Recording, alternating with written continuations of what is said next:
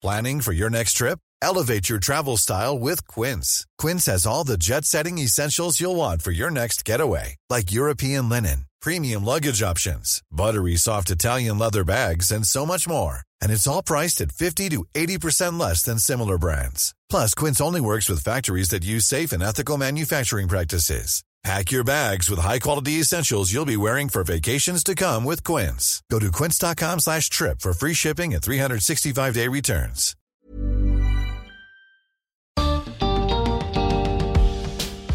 Bienvenidos a un episodio especial del podcast de TED en Español, donde converso con algunos de nuestros oradores. Soy Jerry Garbulski.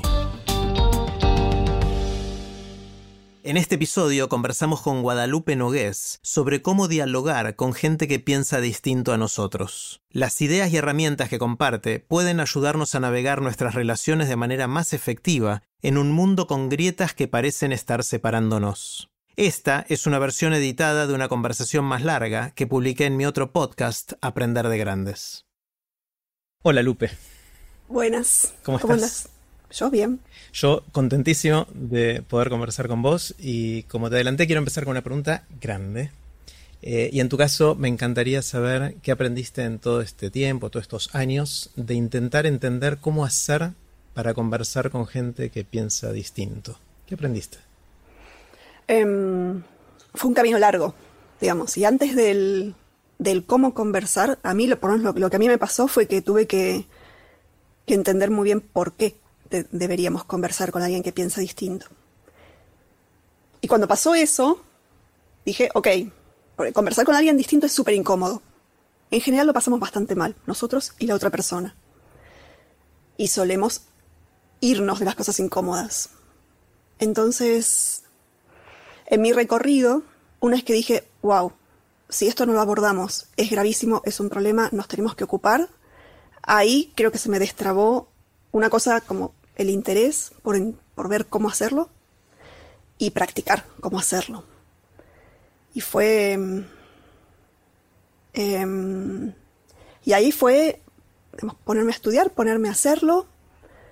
em, y en el cómo, digamos, ya entrando en el cómo, primero me di cuenta de que hay mucho que es previo a conversar. Por lo menos en mi caso eso yo no lo había, como que la ficha no me había caído. Mucho es entender por qué queremos conversar, planificarlo, digamos, prepararnos emocionalmente, preparar, preparar como el entorno y probar, sabiendo que probablemente salga mal y después probar otra vez y así, como con un propósito de, nada, teniéndolo claro, en un punto como... O sea, ¿para qué quiero hacer esto? ¿Lo quiero hacer porque quiero entender a la otra persona? ¿Quiero conocerla? Es una cuestión más de vínculos. Entonces, suelo ir por un rumbo. Si es, no sé qué hacer con esto que estoy pensando, quiero que alguien me lo desafíe, quiero que alguien me ayude a, pensar mejor. Entonces ahí es súper útil hablar con gente que piensa diferente, porque los que te piensan parecido te van a decir, está genial. Y, y bueno, ni hablar cuando uno tiene que tomar una decisión. Difícil. Y ahí creo que con más razón, si no sumamos esas otras miradas, posiblemente nuestra decisión esté, más provocada por, por eso que ya estamos pensando, que quizás es chiquito, quizás no estamos viendo todo. Eh, y ahí sí, como poco a poco empezar a, a probar y fallar, y probar y fallar. Es gigante, obviamente, todo esto, y me encanta esto que diste el paso para atrás de primero preguntarnos por qué tenemos que hablar con, con gente que piensa distinto. Uno diría, bueno, es obvio, pero cuando te pones a pensar, quizás no es tan obvio. Uno podría imaginarse un mundo en el que solo hablamos con la gente que nos gusta, que piensa parecido a nosotros, que reafirma lo que ya opinamos y nos hace sentir bien con nuestras opiniones. ¿Cuál es la respuesta entonces? ¿Por qué realmente tenemos que...? La respuesta no te la puedo dar, ojalá, pero digamos, por lo menos mi respuesta, lo Sí. que a mí me, me motiva, si solamente nos basamos en lo que nosotros sabemos, en lo que nosotros pensamos, o en lo que mm, la gente parecida nos dice, vas por ahí todo genial, sin mucho desafío, capaz que está buenísimo, pero muy probablemente no. Em, empezás a hablar con un grupo de personas parecidas, a los 15 minutos todas las opiniones del grupo se volvieron más homogéneas y quedaron como más nucleadas alrededor de una única idea, se perdió diversidad. Y además se volvió más extrema esa opinión eh, anterior. A mí eso me parece un camino peligrosísimo, sumado a una cierta tendencia que tenemos de vuelta a juntarnos con los propios. ¿no? Entonces, para romper eso, hay que ir muy contra la corriente. Y, mm, ni hablar si tenemos que poner a prueba ideas, porque o sea, quizás jamás nos demos cuenta de que estamos equivocados si seguimos con, solo con los propios. Entonces hay un aporte externo que es esencial. Eh, si nos movemos a otro que quizás también tiene esa categoría, pero tiene implicancias más concretas en la vida diaria, podría ser la discusión entre la gente que está convencida por toda la evidencia científica de que nos tenemos que vacunar y los que opinan que quizás mejor no, eh, a pesar de toda esa evidencia, donde ahí podemos debatir las verdades y, y aplicar el método científico para ver qué sabemos y qué no sabemos de eso, pero por otro lado las decisiones que van a tomar tienen implicancias personales y de salud pública, ¿no? Mm. Respecto a, a vacunarse o no vacunarse. Ahí se empieza a poner un poquito más delicado, ¿no? Sí. No solamente es delicado el problema porque las consecuencias son consecuencias que nos afectan a todos, porque cuanto más porcentaje de la vacunación, eh, perdón, cuanto más porcentaje de la población está vacunada, más protegidos estamos todos. Eh, sino que hay muchas más sutilezas en razones por las cuales las personas pueden no vacunarse. Hay mucha gente distinta y cada preocupación es como una preocupación muy única. En ese sentido es los que piensan que todos nos mienten ya es una cosa más conspirativa y por supuesto no, se puede generalizar porque de vuelta hay, como muchos matices, ¿no? Pero para ilustrarlo, digamos, ¿no? Si una persona piensa de manera conspirativa, de hecho, muchos de esos que piensan todos nos mienten con vacunas, también piensan que la Tierra es plana o también piensan otras cosas conspirativas. Es como un combo. No llegamos a la luna. Eh, No llegamos a la luna, es un clásico. Paul McCartney sí, eh, se murió y el, el que está ahora es un doble. Eh, Bueno, esa es verdad. es obvio. Eh, hay un montón y... mm, Pero son muy pocos los que piensan eso. La verdad que son poquísimos y, no sé si mueven la aguja en lo que es salud pública. Y además otra cosa, ese, es, ese perfil de personas realmente suelen, lo que se sabe de las investigaciones es que suelen llegar a esas posturas conspirativas por haber sufrido mucho antes. Algo, algo les pasó, eh, los angustió, se sintieron muy solos, eh, algo los defraudó. Por ejemplo, es una preocupación muy genuina. Los, efectos adversos existen en medicina con cualquier cosa. Para decidir si uno va adelante con eso, lo que se hace es balancear riesgos y beneficios. A nivel individual, a nivel eh, general, social, que no siempre van alineados. Es súper, súper complejo.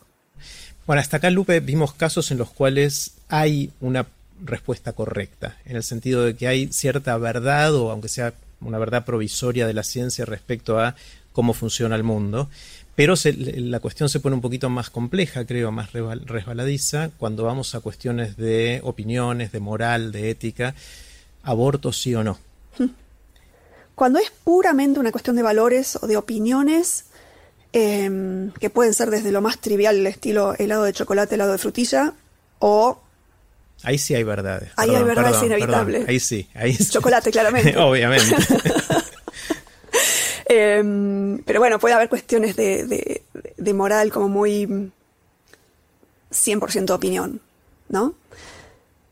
Para mí lo- el desafío, y no es que lo tenga demasiado claro, pero es lo que estoy pensando en los últimos años, es cómo hacemos con los temas que son complejos, que tienen un aspecto de valores, de moral, de tradición, de maneras de ver el mundo, ¿no? Una visión local, una visión global, eh, todo ese tipo de cuestiones, junto con evidencias, se sabe que tal cosa es mejor, peor, qué sé yo, desde lo que se sabe, y tenemos que hacer como un, una- juntar eso, que no es solamente tomar una postura, una vez que decimos, esta es mi postura, entonces la, defiendo porque, porque es mía, y nos, eso, nos casamos con la posición, ¿no? Entonces, una de las recomendaciones que se suele hacer para que eso no ocurra es postergar lo más posible adoptar una postura.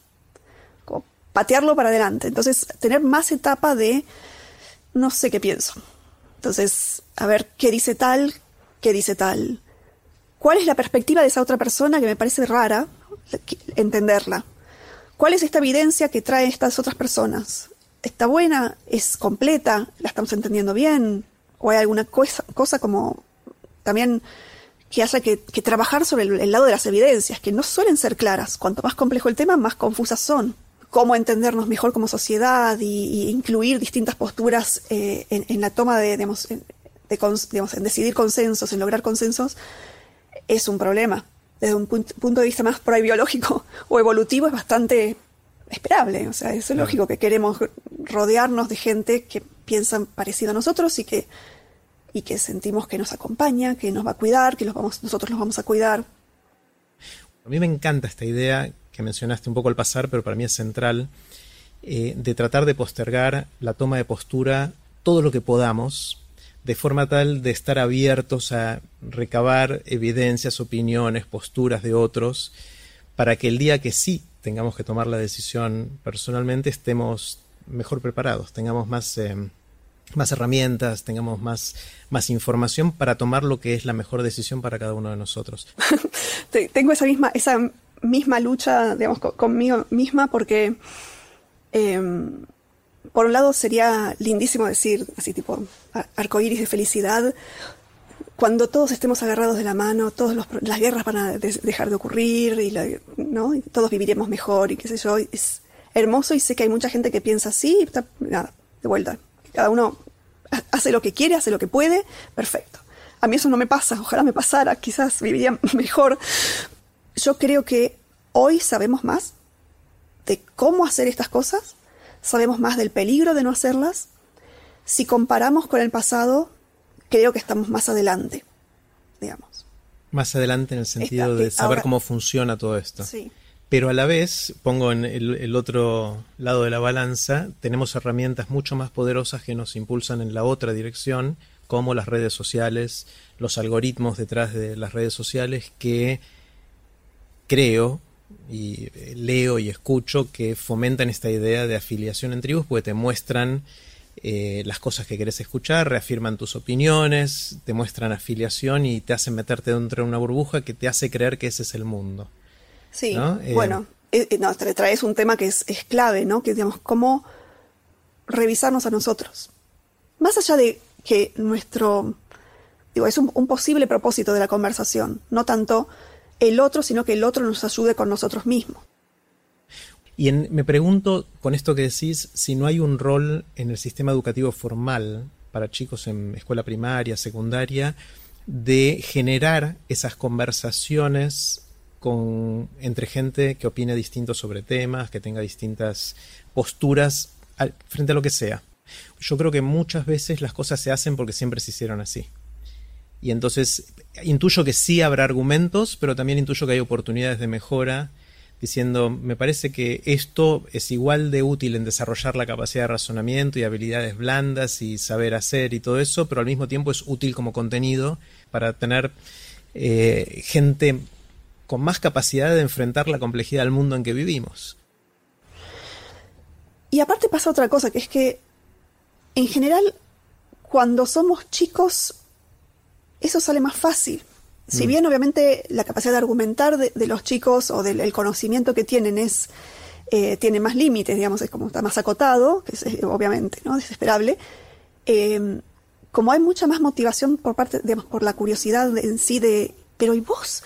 No sé, o sea, no sé, para mí el mejor superhéroe es este, para vos este, pero ¿cómo? ¿Por qué te gusta ese? No sé, y escucharse y em, si lográs fomentar que no es solamente fomentar la curiosidad en el sentido de te, quiero enseñar a ser curioso, sino quizás es, alcanza con armar un entorno que propicie la curiosidad, que no penalice una pregunta tonta.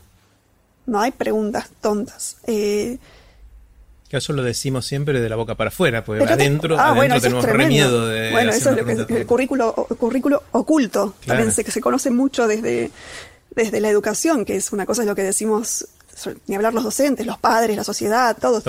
No pasa nada con equivocarte. Equivocarte porque aprendemos con las equivocaciones. Em, es como que desde esa curiosidad, como un poco inocente, ¿no? Pero muy genuina de la infancia, eso se va perdiendo, empieza a aparecer lo identitario, después, bueno, en la adolescencia, lo, digamos, pesa mucho la opinión de los pares, que forma parte del desarrollo de un adolescente. Digo, nos vamos a pelear contra eso, es lo que tiene que pasar, a la edad que tiene que pasar, y genial, porque esa es la transición a la adultez. Eh, pero desde ya que si los pares te penalizan con algo, vos como adolescente en desarrollo, digamos, vas a responder a eso. Ese es el incentivo verdadero. ¿Qué pregunta le podríamos hacer a la naturaleza humana si tuviéramos recursos ilimitados que nos diera luz, que nos diera más conocimiento sobre este tema tan difícil? sé que es una pregunta re difícil, dejemos de lado la cuestión ética. Después lo matamos por razones éticas a la, idea. Pero veamos si no tuviéramos restricciones ni mm. económicas, ni de tiempo, ni de recursos, ni éticas por ahora. ¿Cuál es el experimento que nos gustaría me estás haciendo es una daga en el corazón eso que me estás diciendo. ¿Por qué? no puedo sacar lo ético. No, bueno, si no podés, no podés, pero... No puedo, pero a ver... Pero pongamos eh, sobre la mesa los temas éticos. Suponete que es un experimento natural. Las cosas que ya ocurren, sí, sí. ¿no? Que ya ocurren donde nadie lo armó podemos así juntamos a medio Entonces ahí nos sacamos del tema ético encima. Claro, ya pasó. Sí. Eh, ponele que tengo una sociedad en una isla remota que no estuvo en contacto con las civilizaciones, que mantiene su cultura, sus tradiciones, y tengo otra isla con otra sociedad, bla, bla, bla, bla, bla, bla, y quiero ver, me interesa saber, identificar qué factores podrían ser los que hagan que, por ejemplo, una de esas sociedades sea más colaborativa, eh, que, vea, que se vea de una manera comunitaria, pero sin aniquilar diferencias individuales, digamos, ¿no? Eh, por supuesto, parto de un sesgo propio, que es que me parece que una sociedad así creo que funcionaría mejor. Em, sé que en la práctica es difícil porque en cuanto hay limitación de recursos surgen competencias y eso se, se rompe, ¿no? Pero imaginando, tengo una sociedad colaborativa pero que no aniquila diferencias individuales, donde cuando hay problemas se resuelven logrando consensos, pero que de vuelta no, hace, no hay voces calladas, no hay voces que no fueron escuchadas y hay como un respeto.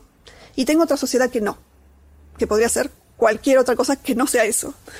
Em, trataría de entender qué diferencias podrían eh, estar provocando esa consecuencia.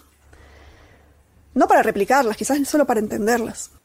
Hay algo que me parece central de, esto de hablar con otros, que es promover quizás eh, el pluralismo, digamos, como de, vuelta es un valor personal, ¿no?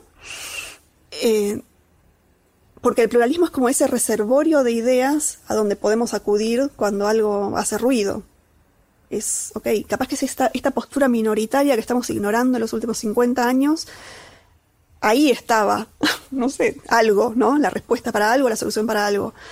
Em, si estas sociedades de experimento natural actual son menos plurales, a mí me parecería un problema bastante serio, eh, aunque sean comunitarias. O sea, y la verdad que no sé si existe. Y no sé si la humanidad puede tener algo así porque mm. también somos lo que somos, es lo, es lo que hay, como somos nuestra, nuestro recorrido evolutivo, sumado a los poquísimos últimos tiempos, cultura, ¿no? Y cuestiones más, más de, de sociedad, que por supuesto van un poquito, por, por encima de nuestros instintos o manera de ser como animalitos, pero, pero en el fondo que tenemos atrás como animalitos es enorme y nuestros cerebros son fundamentalmente cerebros primates con un poquito más de complejidad. Con un par de upgrades, pero no muchos. No mucho, de base no. Entonces es, un poco lo que hay, trabajemos con lo que hay.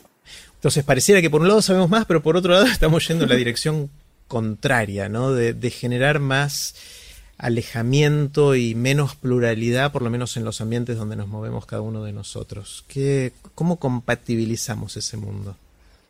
No es solamente la pérdida de, pluralismo, sino que muy posiblemente, es mi hipótesis, esas posturas que se están discutiendo fuertemente son ahora más extremas que antes, más em, reacias a ser discutidas, se plantan más firme y son más identitarias. Y cuando ya metes la identidad y yo soy esto, destrabar eso, por lo menos lo que se sabe de cómo desarmar una postura identitaria, lo que te decía, no se sabe mucho, parece que enfatizar la curiosidad puede ser un rumbo promisorio, pero en el fondo no sabemos cómo hacer. Eh, así que por un lado sí, eso es un camino, algo que está pasando. Ahora, mi duda es, ¿es eso lo que está pasando o es eso lo que está pasando públicamente? ¿Es eso lo que nos invade permanentemente? Pero quizás, bajando un poquito, no está pasando o no está todo tan mal. Em, ahí me parece que hay menos mediciones, menos, es más mm. difícil, es más difícil porque cómo una persona se comporta, por ejemplo, hay grupos de amigos que se dejaron de hablar por temas ideológicos, pero hay grupos de amigos que no. Y donde dicen, encuentran la manera de mantener ese vínculo, de escucharse, sabiendo que votan gente distinta o que piensan totalmente distinto respecto de una de las 800 grietas que tenemos. Bueno, ahí tenés otro experimento natural interesante, es ver qué condiciones se dieron en los grupos que sí pudieron mantener esa convivencia con opiniones distintas versus los que se rompieron de amigos o de familiares. Hay familias sí, escindidas. De todo, de todo. Sí, sí, de eso yo creo que igual algo se sabe, em, que es que cuando el eje está en el vínculo, en yo quiero a esta persona y esta persona me quiere, nos deseamos mutuamente lo mejor, hay, una, hay como un piso de confianza que está ahí. Genial. Y eso Arriba de eso, si hay diferencias, hay diferencias, pero no se amenaza eso otro. No pasa siempre, desde ya. ¿no? Hay, hay historias muy dramáticas y muy angustiantes, de, sí, de familias escindidas, de, de amigos de toda la vida, que ya no, es tremendo. Pero también solemos ponerle mucho foco a eso, ¿no? Creo que también es una historia que vende, los medios hablan de eso. creo que hay que relativizar un poco eso.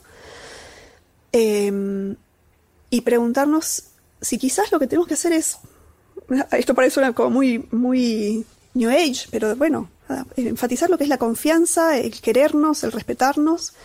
Em, y las grietas no van a dejar de existir, pero quizás se vuelven un poquito más suaves, se vuelven más, más tolerantes. ¿No? Para eso lo que, lo que necesitaríamos hacer es que el, lo que impulse la afiliación no sea opinar lo mismo sobre los mismos temas, sino esto que vos decís, de un, vínculo emocional, eh, de querer querernos de alguna manera, ¿no? ¿no? yo no lo veo como una respuesta, y mucho menos definitiva, sino como un rumbo a mirar con más atención.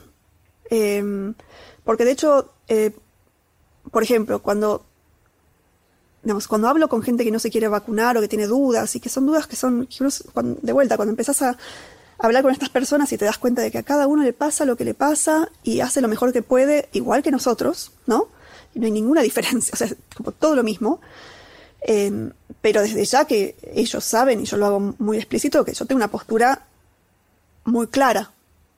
Sí, o sea, no, es un engaño, es muy difícil de ocultar igual, pero, em, pero ahí, cuando funciona, en mi experiencia, ¿no? Cuando funciona en el sentido de cuando la otra persona se queda pensando, cuando la otra persona dice, bueno, voy a empezar poniéndole a, mi hijo una vacuna y vemos, ¿no? Cuando, cuando hay algo que se destraba, aunque no sea un, nunca es un vuelco, ¿no? Empieza siendo una cosita, tiene, de vuelta, en mi micromundo, mucho más que ver con haber dedicado tiempo y atención a entender cuáles son las preocupaciones de esa persona bien a fondo. Es mm. mucho mucho más, diría, no sé, un 80% del tiempo, de mucho tiempo, dedicado a entender y donde lo mío es a lo sumo preguntar, porque por ahí algo no me, no, me quedó claro. Eh, porque cuando uno entiende, además de que empatizás y que te das cuenta de que eh, todo parte desde, desde la buena voluntad, eh, te das cuenta de que, claro, obviamente que está asustada esa persona en ese contexto, con esa perspectiva, desde ya. O sea, no es irracional lo que le pasa, es una es algo propio, genuino y está ahí. una capa que se le suma a todo esto que hasta ahora no mencionamos, pero que creo que tiñe a todo lo que está pasando, es todo lo que el movimiento de las noticias falsas, ¿no? De todo esto que está pasando de que pareciera que los medios o los, las personas con alto perfil público, ya sea políticos u otros actores de, la vida pública, eh, empiezan a eh, difundir noticias falsas, cosas que no sucedieron y empiezan que no son verdad objetivamente, pero que empiezan a darlas como verdades y tratar de instalarlas y dentro de sus grupos de afinidad, identidad, de pertenencia se instalan como verdades a pesar de que, no lo son. Todo esto fomenta ¿no? las grietas y todo esto. ¿Cómo, ¿Cómo interactúa todo el tema de las noticias falsas con todo lo que venimos conversando? Ahora eh, está surgiendo, estas investigaciones a morir, o sea, se está estudiando muchísimo esto, desde un montón de disciplinas distintas, ¿no? Ahora hay, como una corriente que está poniendo en duda eso. A mí me parece que es interesante quizás esperar un poco más a ver qué pasa, ¿no?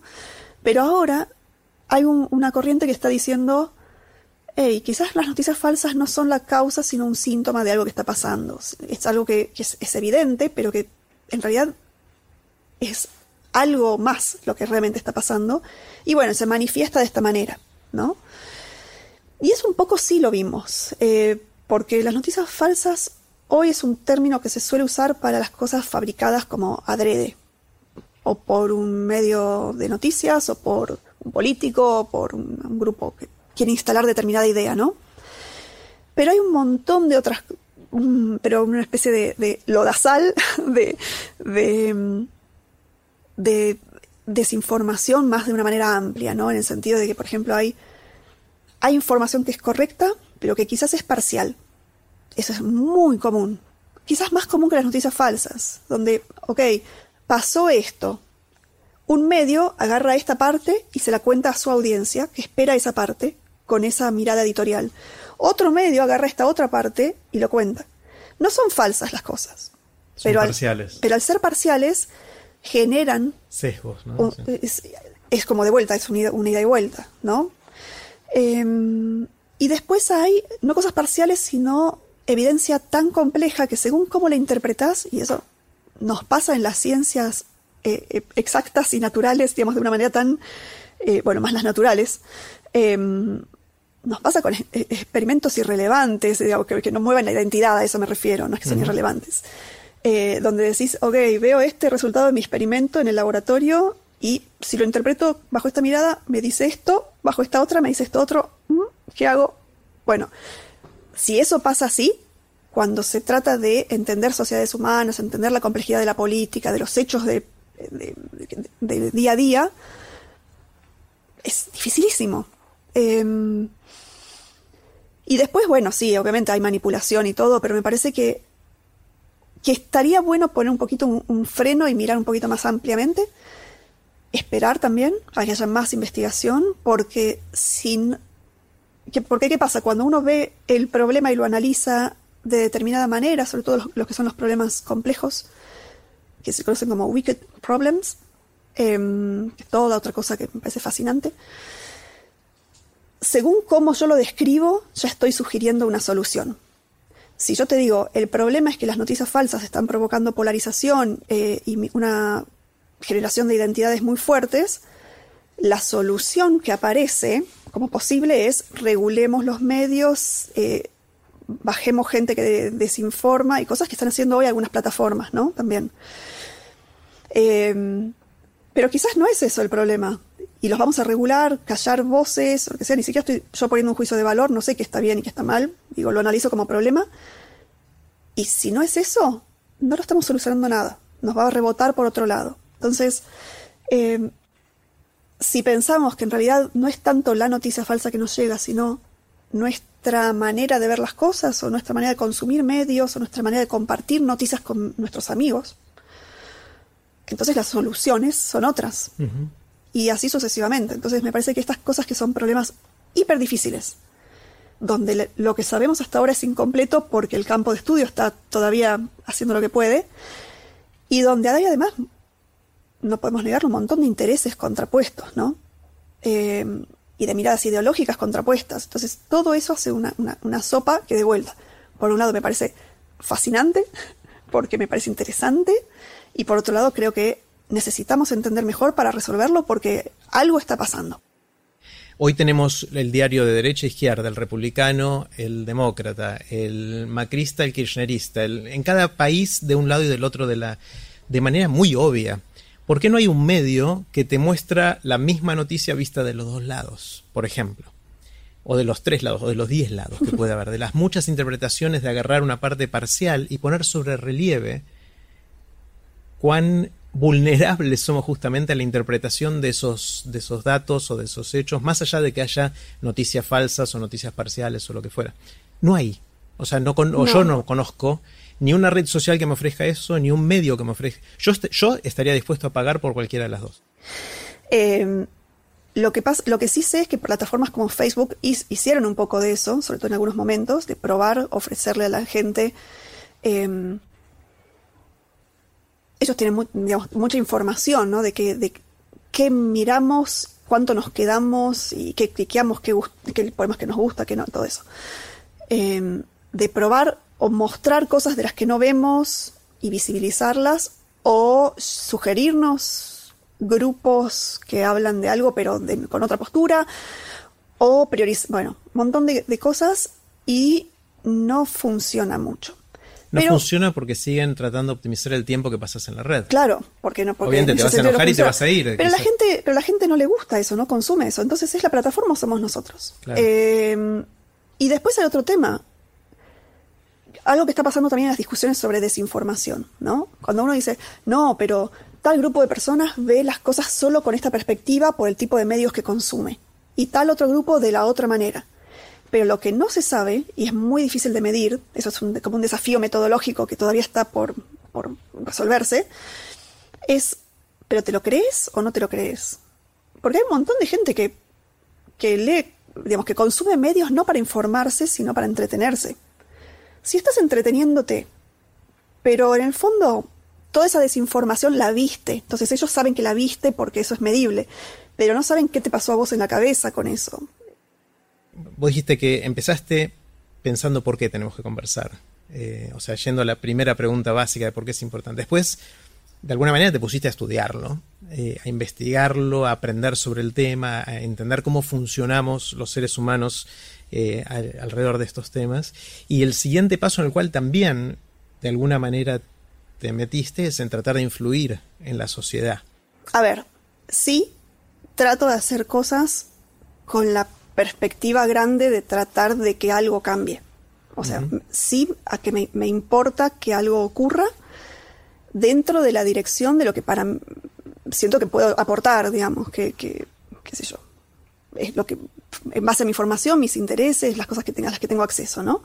O sea que por un lado, sí, libro o charla TDX Río de la Plata o algunas otras cosas que hago que por ahí no son tan visibles, decido hacerlas porque tengo esa motivación y eso es lo que me, lleva para adelante y digo, ok, vamos con esto que quizás me incomoda o siento que no lo sé hacer o que seguro que hay gente más capaz, eh, pero bueno, hay un aporte, aunque sea una cosa marginal, donde hacerlo puede sumar y no hacerlo capaz que es un problema. O sea, por un lado sí, que bueno, que si pensamos que no es cambiar el mundo, ni de un día para el otro, ni de una manera abrupta, sino que cada uno de nosotros, desde su motivación, experiencia y todo lo que se suma, puede hacer algo que sea un pequeño, una cosa incremental así, aunque sea mínima, en una microesfera, tiene un valor grande. Eh, entonces creo que aprendí a no minimizar el impacto de muchas cositas chiquitas. Y, de hecho una de las cosas más lindas para mí que me fueron pasando en estos tiempos, donde traté de, de meter mano en el mundo, es toda la gente que conocí y que sigo conociendo, que los conozco como consecuencia de haber hecho esto, porque antes no nos vinculábamos, porque no nos conocíamos, que se acerca y dice, hey, esto que vos haces y lo decís así, yo en realidad, desde mi campo, lo vemos así, bla, bla, bla, y me enseñan cosas, o me critican cosas, o me, digamos, me desafían, me ayudan a, crecer y a repensar. Y al mismo tiempo, em, para el otro lado. Quiero hacerte el bombardeo de preguntas de aprender de grandes. Son preguntas cortitas, eh, la respuesta puede ser tan larga como, vos quieras. Eh, es una excusa para hablar de otros temas distintos. Y la primera pregunta que quiero hacerte es la del viaje en el tiempo. Suponete que alguno de nuestros amigos de Exactas, algún genio loco o no loco, eh, inventa finalmente la máquina del tiempo que muchos nosotros fantaseamos con alguna vez poder usar. Y es un genio, es brillante, o es una genia brillante, pero un poco tacaña. Y te va a dejar hacer un solo viaje. Eh, vos puedes ir al pasado o al futuro, a dónde y a cuándo vos quieras. Entonces la primera pregunta es, ¿irías al futuro o irías al pasado? Sí, em, primero amo esa pregunta. Ah, me parece preciosa. Es un pasaje de ida y vuelta que te. Bien, entonces vos vas, vos vas al futuro o al pasado, pasás un tiempo ahí, tenés, eh, vivís un tiempito ahí y después volvés al aquí y a la hora y ya está. Y después no la Bueno. puedes usar más. Y bueno, entonces también supongo que puedo moverme en el espacio, no solamente en el Sí, tiempo. sí, a dónde y a cuándo quieras. Perfecto. Em, yo creo que si puedo, de vuelta con lo que te decía antes, ¿no? Intervenir en el mundo, quiero ir al pasado. Eh, para tocar el mundo, obviamente en el sentido de que siento que, que puede ayudar a, a mejorar Ajá. cosas, ¿no? Em, porque ir al futuro sería por curiosidad, nomás. No, Pero no me motiva, o sea, la curiosidad me, me motiva, pero no tanto como hacer algo que sume. Eh, para hacer algo que sume, tengo el pro- a ver, problema, tengo una dificultad que es que, a ver, históricamente las voces de las mujeres mm, son menos escuchadas. Ahora, en líneas generales, y antes, Antes era peor todavía. Entonces, con lo cual no me puedo ir muy lejos a donde si digo algo eh, me, me encierran o me queman o algo. Mira, mi sesgo tiene que ver con, con biología y salud. Esas son las cosas que más me motivan.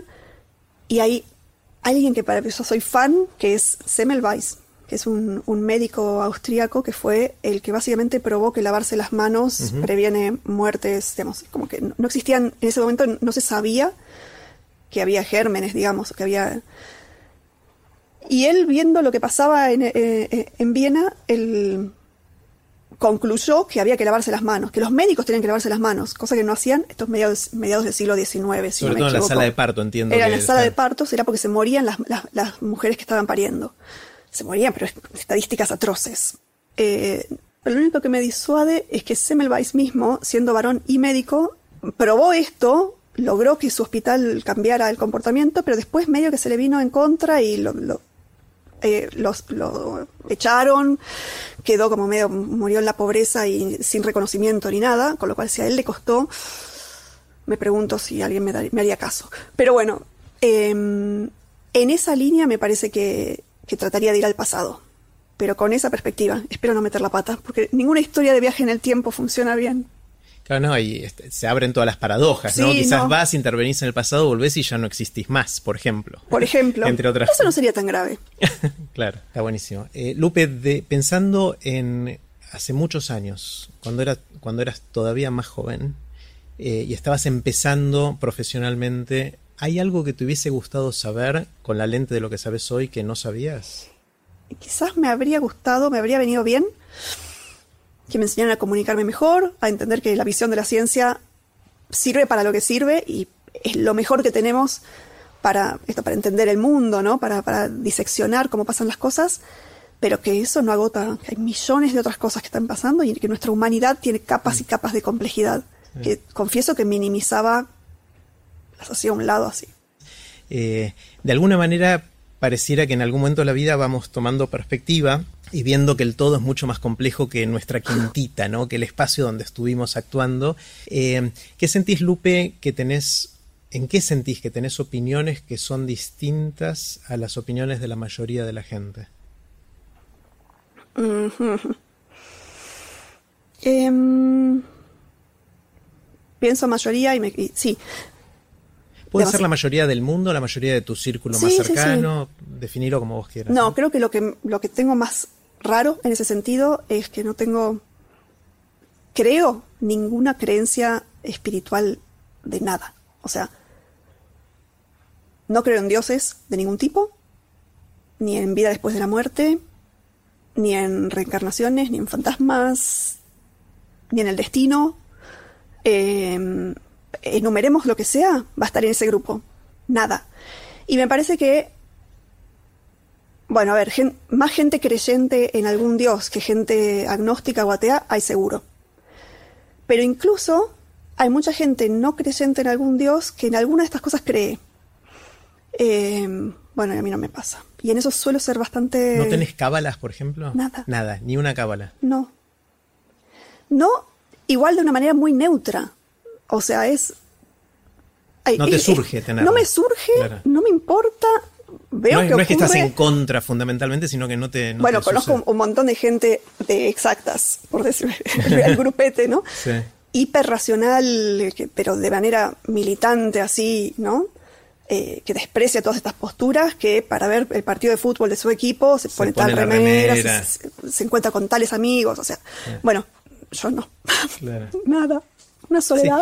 creo que hay, hay dos aspectos de eso. A veces son cábalas, donde la gente genuinamente cree que ponerse esa remera podría impactar en el resultado del partido. Pero hay veces que son rituales de afiliación. Puede ser. O sea, es parte de la ceremonia de tenemos la camiseta Claro. puesta y me siento en el mismo lugar que cuando Sí. te acordás cuando ganó ese Obvio. partido en el último minuto. Entonces hay algo emotivo de- Mm. de- del grupo, ¿no? De, eh, Sí, obvio, uno está comunicando muchas cosas con eso. No es solamente una creencia. Lupe, ¿qué te sorprende? ¿Qué te asombra? ¿Qué son esas cosas que vas por el mundo y decís, wow? Todo. Está buenísimo. Eh, que es un problema. Va, o sea, es divertido, pero. Pero bueno, ya cu- cuando, cuando uno se va volviendo más viejo, se da cuenta de que no se, no se puede todo. Entonces, que cada cosa que uno quiere aprender, o te decís, uy, esto sería, sería re interesante entenderlo más, significa que entonces esto otro no lo voy a poder hacer. Y eso me cuesta un montón. Pero si tuviera tiempo ilimitado, recursos ilimitados y todo así, quiero saber más. Esto es una cosa que no pregunto en general, pero me da ganas de preguntarte ahora vos. Eh, ¿Vida eterna, sí o no? En el sentido de si pudieras vivir para siempre con relativamente buena salud, ¿firmás? No, no, me parece, digamos, cuento en el impacto, digamos, cuento con que mi impacto chico, grande, lo que sea, el que sea, em, hacia el mundo será a través de lo que yo haga en este tiempo acotado. Y si está bueno, ojalá que prenda y después otra gente lo siga, pero no Esa será tu trascendencia, Sí, tu legado, No quiero estar ahí. Hagan lo mejor que puedan, generaciones futuras. Muy bien. ¿En qué crees que no podés probar? ¿Hay algo en, el que- en lo que creas, pero que no podés probar directamente? Probar como demostrar. Claro. Me, me me creo que la mayor parte de las cosas. Em, me, me parece que eh, lo que tengo de motor son una serie de valores o de cosas muy afianzadas mías que están, son las que son, están, están ahí y no las puedo tocar mucho ya, ya descubrí que es, es- es esto lo que soy. Eh, como esto que te decía antes de, para mí es valioso saber la verdad. Bueno, quizás no es valioso saber la verdad, qué sé yo. Para mí sí. Eh, o me parece importante que podamos convivir un poco mejor entre todos, que no soy más importante ni menos importante que otra persona que no conozco. Eh, digamos que las sociedades funcionen mejor. Son todas cosas que son cosas im- im- imposibles de probar. Eh, creo. Mm. Creo que sí. ¿Cómo haces, Lupe, cuando tenés que aprender algo nuevo, o querés aprender algo nuevo, o decidís que vas a aprender algo nuevo? ¿Por dónde empezás? ¿Tenés algún tipo de estrategia? Bueno, es que primero yo me, me encanta estudiar, me encanta aprender y creo que siempre fui así.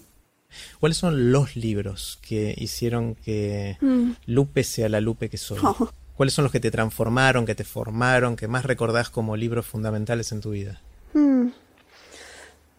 Es difícil. Eh, bueno, primero era mucho más lectora de chica que ahora, confieso. Y lectora más prolija. Eh, de la infancia, yo creo que el libro que más releí por lejos fue La historia interminable, Ah. que es eh, una historia de un nene que lee un libro. Y era una cosa como donde dentro del libro, leyendo el libro, entra un mundo alternativo que se llama fantasía, que es ese mundo, pero en un momento el nene empieza a hacer cosas que son escuchadas por el personaje del libro y, em- y después viaja. O sea, es una, una cosa Muy meta. muy meta, sí. Muy meta, otra de las fascinaciones. Lo meta es como, qué lindo. Te puede. Sí, pero donde además lo que recuerdo de ese libro era que en cada relectura, a medida que yo era más grande, decía, ah, estaba esto otro y yo no lo había visto. Y me, me gustó mucho eso. Em, es genial, ¿no? Cuando podés encontrarle nuevas lecturas a lo mismo con el tiempo. Sí. Supongamos que viene un cataclismo que por alguna razón borra de un día para el otro todo el conocimiento humano hasta el momento.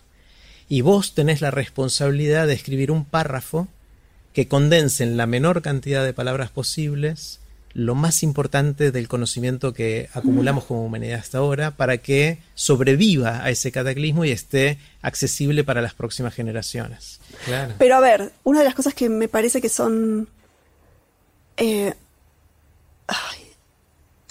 que es como muy obvia, pero en el fondo como nos comportamos como si no fuera así, no, se ve que tan obvia no es, que es eh, la idea de que hay una realidad ahí afuera nos guste o no. No sé, hagámonos cargo. Y es obvio que hay una realidad ahí afuera. Pero la verdad, creo que todos, en mayor o menor medida, bloqueamos partes de la realidad que no nos gustan, que no entendemos, que nos hacen sentir inseguros. Em, y necesitamos entenderla. ¿Cuáles son tus anécdotas? ¿Tenés anécdotas a las que volvés, que volvés a contar? Mm, esa me parece una pregunta muy típica de personas, eh, eh, digamos, entre personas más extrovertidas. Yo no soy de contar anécdotas, eh, y mucho menos de que me funcionen o no en un contexto social, me incomoda más. Pero em, sí suelo traer a colación mucho que soy de Catamarca, de un pueblito, que, digamos, ahí subyacente, parte de mí, hay unos primeros años de vida en donde aprendí a andar a caballo casi al mismo tiempo que caminar, donde vivía rodeada de bichos. ¿Cómo nació la pasión por lo que haces hoy? Eh, la parte de los mm. bichos quizás tuvo que ver con la anécdota de tus viejos diciendo arañas versus no importa, pero ¿cómo nació la pasión por el resto de las cosas? Em, no sé, no sé, me, parece que muchas veces no fue ese el camino, que fue al revés, que fue trabajar en algo con mucho esfuerzo, ponerle foco y que después me apasione. No parto de la pasión, de hecho casi nunca. Em, creo que como, digo creo porque es recontra difícil ver esto en uno mismo, ¿no? Los mm. procesos internos. Como la motivación tiene más que ver con qué puedo hacer yo para contribuir al mundo o en qué, en qué lo que yo sé puede ser valioso. O sea, de alguna manera te acercás a los temas casi de una cuestión pragmática, utilitaria, me va a servir para lo que quiero hacer y después a veces te, te termina apasionando. Sí. Y por ahí no sirve. Y por ahí hago cosas y le pongo horas a algo que después digo, no estaba tan bueno. O, yo no le encuentro la vuelta. Pero no podías saber antes, tenías que transitar ese camino. No, eh, y eso va a, la última pregunta que quiero hacerte, que tiene que ver con cómo hacer para despertar la pasión en otros, ¿no? Porque pensando en el futuro de la educación, que obviamente es algo que nos interesa, por menos a nosotros dos, pero a mucha gente más, ¿cómo hacemos para, para influir en otros en ese sentido? Más que influir en, darle las herramientas para que puedan encontrar cosas que les den ese combustible. Pero hay muchos chicos a los que eso creo que les mete mucha presión sobre todo cuando lo ven en algunos compañeros o los profes les preguntamos qué te gusta, qué no te gusta. Yo no sé si es tan importante que te gusta o no te gusta. Creo que cualquier cosa es interesante eh, para hacer si uno la hace con, esfuerzo y de manera genuina. Em, y así que por eso lo, pongo en un estantecito. Lo que sí me parece que funciona, de vuelta estoy pensando en ese término donde yo soy profe y los termino conociendo más a lo largo de cada año, es cuando nosotros los adultos nos mostramos genuinos en, nuestras dudas, en nuestros cambios de rumbo. Yo ahora estoy contando, antes no lo contaba porque pensaba que no correspondía, ahora estoy contando mucho. Sí, yo estudié biología, hice investigación, hice todo, y aparte me fue muy bien y tuve la suerte de que de estar en un grupo de investigación muy, muy desafiante y muy interesante y y en un momento quise hacer otra cosa y después quise hacer otra cosa y cada vez me voy moviendo y yo no sé qué voy a terminar haciendo en cinco años. Porque creo que, por más que sea mi historia, eh, los ayuda a ver que esa elección que tienen que hacer no es, no es eterna, no, es, definitiva. ni saben lo que van a querer después y que quizás el foco no es qué te gusta, qué no te gusta ahora, con el menú de opciones acotado que tenés a esa edad, por formación, por experiencias vividas, ¿no? Digo, de hecho, muchas veces eh, eh, sugiero incluso, necesitas trabajar o necesitas estudiar o podés, por ejemplo, tomarte un año. El, eh, que hay, los países anglosajones lo están incluso a veces recomendando bastante desde las universidades. Em, esta idea de que a veces los chicos les están llegando a primer año un poquito verdes todavía en algunas cosas, ¿no? En experiencias vividas, en independencia, no académicamente. Y que a veces necesitan como ese añito más, eh, Pues por ahí, baja un poco la presión, fíjate. Em, así que ni siquiera sé si está, creo que, eh, que lo que está bueno es que nosotros mostremos que fracasamos millones de veces y seguimos adelante. Lupe, me voy con primero re contento de haber conversado. Igualmente, eh, lindo. Bueno, y, con muchas ganas de hablar con gente que piense distinto. O sea, como que tengo esta necesidad ahora de sentarme con gente que piense bien distinto a mí eh, y tratar de, escuchar, de empatizar, eh, no tratar de hacer valer mi opinión y de ver si puedo cambiar de opinión sobre alguno de los temas que me parece lo más enriquecedor, lo más divertido de todo ese camino. no sé si lo voy a lograr, pero me voy con ganas de todo eso, así que está, me encanta. Así que bueno, gracias. gracias. Gracias por escuchar este episodio especial del podcast de TED en Español. Como siempre, pueden encontrar todos los episodios de TED en Español donde escuchan sus podcasts. Soy Jerry Garbulski y los espero en el próximo episodio.